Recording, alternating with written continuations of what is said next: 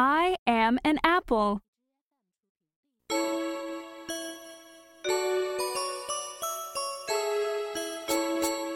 I am a red bud. I live on a branch in an apple tree. I grow in the rain. I grow in the sun. I unfold. I'm an apple blossom. I have five petals. I am beautiful. In time, my petals fall to the ground. Now I am a small apple.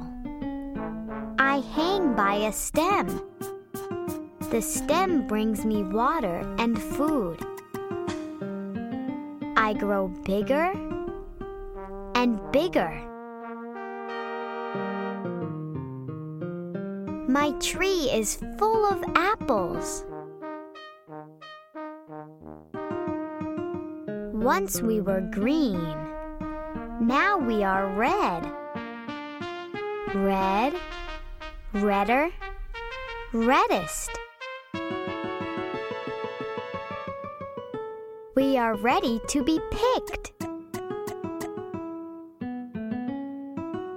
Most apples are picked by farm workers. Truckers drive us to market. Apples come in different shapes and colors. Some are sweet, some are sour. Applesauce is made from apples. What else is made from apples? Each apple has a star of seeds inside. The star has five parts, just like the flower.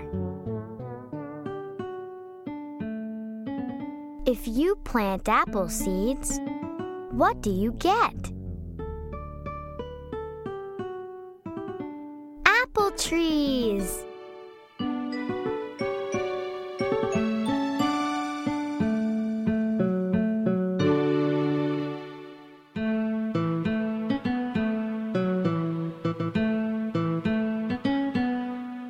I am an apple. Can you tell a story about me?